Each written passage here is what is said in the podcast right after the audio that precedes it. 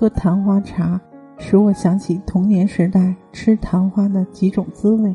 小时候，我家后院种了一片昙花，因为妈妈是爱看昙花的，而爸爸却是爱吃昙花的。据爸爸说，最好吃的昙花是在它盛开的时候，又香又脆。可是妈妈不许，她不许任何人在昙花盛放的时候吃昙花。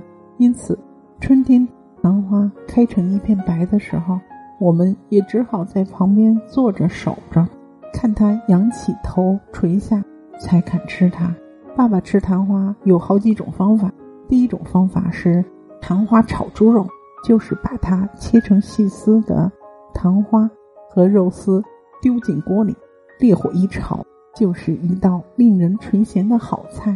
在这一道菜里，昙花的滋味。像是雨后的笋园中冒出来的香菇，滑润清淡，入口即不能忘。第二种方法是昙花炖鸡，将整朵昙花一一洗净，和鸡块同炖，放一点姜丝。